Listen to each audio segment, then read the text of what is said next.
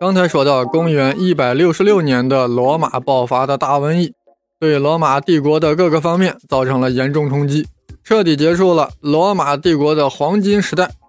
康茂德也为此背锅，其实是瘟疫令康茂德没有成为五贤帝之后的六贤帝。现在我们把呀指针往后再拨上九十年，看看公元二百五十年，一场大瘟疫啊又在罗马大爆发了。先看看是哪位皇帝遭遇了这场大瘟疫。公元二百四十九年，德基乌斯成为罗马皇帝。就在此时，哥特人第一次登上了历史的舞台，进入了巴尔干地区。德基乌斯带着儿子御驾亲征，有胜有败，终于在公元二百五十一年中了哥特人的埋伏，以身殉国。他和他儿子是第一个在蛮族战争中阵亡的罗马皇帝。就在德基乌斯大战哥特人之时，来自北非的斑疹伤寒开始侵入罗马帝国的腹地，迅速蔓延。在高峰期啊，罗马城每天死五千人，仿佛人类的末日即将来临。瘟疫期间，基督教又发挥了其独有的作用，其信众更加猛烈的增加，令德基乌斯非常头疼。他深深的明白，维护帝国内部信仰的统一。是帝国保持强大的关键。为了维护罗马本来的多神教，德基乌斯对基督教下了狠手，啊，竟然呀挨家挨户的搜捕基督徒，同时还要对付哥特人。最后啊，只当了两年皇帝，就被哥特人给搞死了。他虽然死了，但瘟疫还在继续，一直持续了十五年。这个时间段呀，也正好落在了罗马历史上的。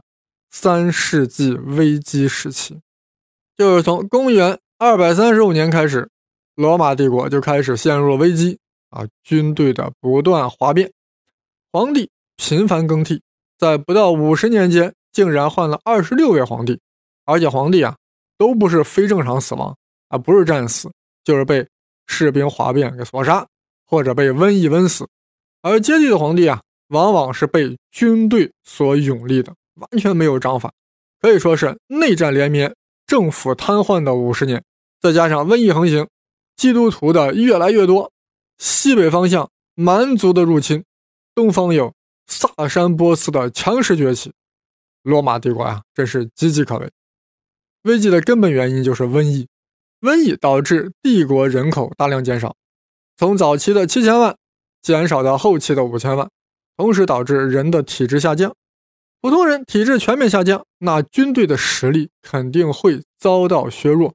毕竟那时是冷兵器时代，人的体质是很重要的。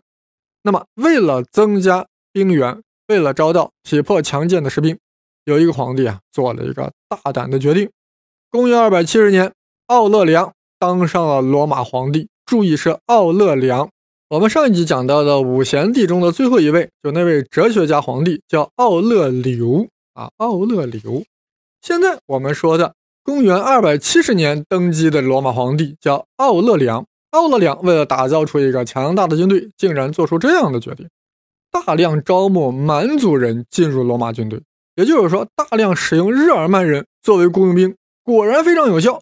奥勒良锻造出一支强大的蛮族军队，清除了罗马内乱，结束了五十年的分裂局面。还收复了许多帝国的疆域，初步解决了三世纪危机。帝国的真正中心啊，是从戴克里先开始的。戴克里先大家都熟啊，他在公元二百八十四年成为罗马皇帝，励精图治，对内加强中央集权，加强君主专制，不但阻止了日耳曼人的南侵，还在叙利亚击退了萨珊波斯的进犯。戴克里先对罗马帝国最大的影响是。是将罗马帝国一分为二，搞成了东西罗马帝国，分而治之。原来啊，他觉得帝国之所以之前不断内乱，就是因为帝国过于庞大，一个皇帝实在 hold 不住，于是将帝国分为东西两部分，由自己为东部帝国的皇帝，让马克西米安为西部帝国的皇帝，这样分而治之啊，各管一摊儿就能 hold 得住嘛。戴克里先的本来设想是呀，虽然是分而治之，但是双方都是统一罗马的一部分，大家还是一个国家。但实际上这不太现实，各有各的皇帝，当然各顾各的利益啊，他们甚至会互相讨伐，相互削弱，都想吃掉对方。这种事情啊，到了君士坦丁一世的时候达到了高潮。话说君士坦丁啊，本来只是西罗马的皇帝，起初与东罗马的皇帝李希尼关系还特别好，两个人当时都对基督教势力在帝国的扩张感到很无奈。君士坦丁大腿一拍，与其镇压之，倒不如为我所用。于是，在公元三百一十三年，同李希尼一道颁布了米兰敕令，宣布基督教在罗马帝国成为合法的宗教，结束了帝国三百年来迫害基督徒的政策，成为基督教发展史上的分水岭，因此受到了后世欧洲人的大力赞扬，将他誉为君士坦丁大帝。哇，为啥会赞扬呢？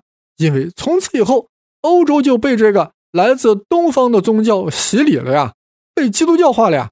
基督徒当然要赞颂君士坦丁了。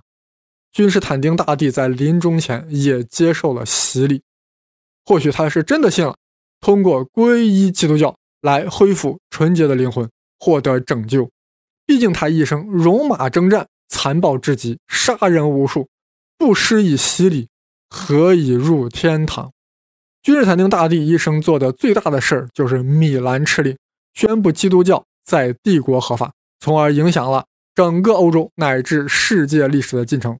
除此之外，他还干了两件大事儿：一是他进一步允许日耳曼人在帝国境内定居，更加大量吸收这些蛮族人参军入伍，甚至允许他们在军中担任要职，啊，由此罗马军队的战斗力啊全面提升。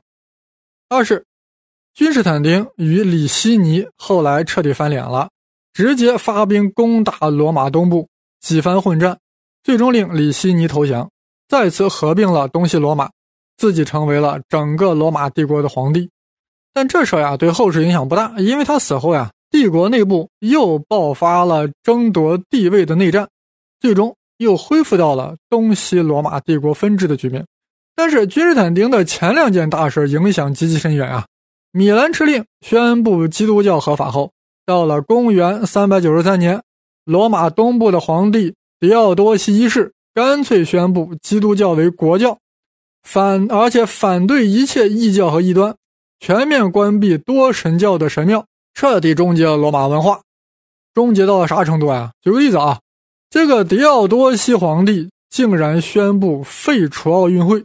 因为奥运会不符合基督教的教义，可以说此时虽然罗马帝国还在，但实际上已经是行尸走肉，没有了灵魂，或者说他换了一个灵魂。狄奥多西武功也很厉害，他在次年发兵攻打帝国西部，击败了西部皇帝，再次将罗马帝国统合起来，难怪后世将之称之为狄奥多西大帝。但是当他死后呀，罗马帝国再次一分为二。再也没有统合在一起，东西两部分渐行渐远，几乎就要成为了两个独立的帝国——西罗马帝国和东罗马帝国。君士坦丁大帝的另一项政策可以说是直接导致罗马帝国的灭亡，那就是大量招收日耳曼人加入罗马军队，甚至任用蛮族将领。渐渐的，日耳曼人雇佣兵成为了罗马帝国最富有战斗力的军团。大家想想啊。本来雇佣兵就是挣钱的，只忠于其将领。如果其将领又是日耳曼人，难道你君士坦丁就没有听说过“非我族类，其心必异”吗？长此以往，罗马帝国怎能不出大问题？事实上，西罗马帝国最终就亡于那些蛮族雇佣军。公元476年，蛮族首领，也就是罗马雇佣军的首领奥多亚克。灭亡了西罗马帝国，从此古代欧洲终结了，欧洲进入中古时代，进入到了黑暗的中世纪。我们这里啊，重新梳理一下瘟疫与罗马帝国衰亡之间的逻辑关联。首先，瘟疫导致了信仰危机，罗马医生的束手无策和罗马祭祀的无法解释，动摇了古典的科学和哲学，令民众对多神教信仰产生了怀疑。而在大瘟疫期间，基督教不但解释了瘟疫的根源，还给民众一个美好的愿景，尤其是基督徒冒着生命危险医治患者、照料患者，在行医中布道，在布道中行医，赢得了广泛人心，导致皈依基督教的罗马人啊越来越多。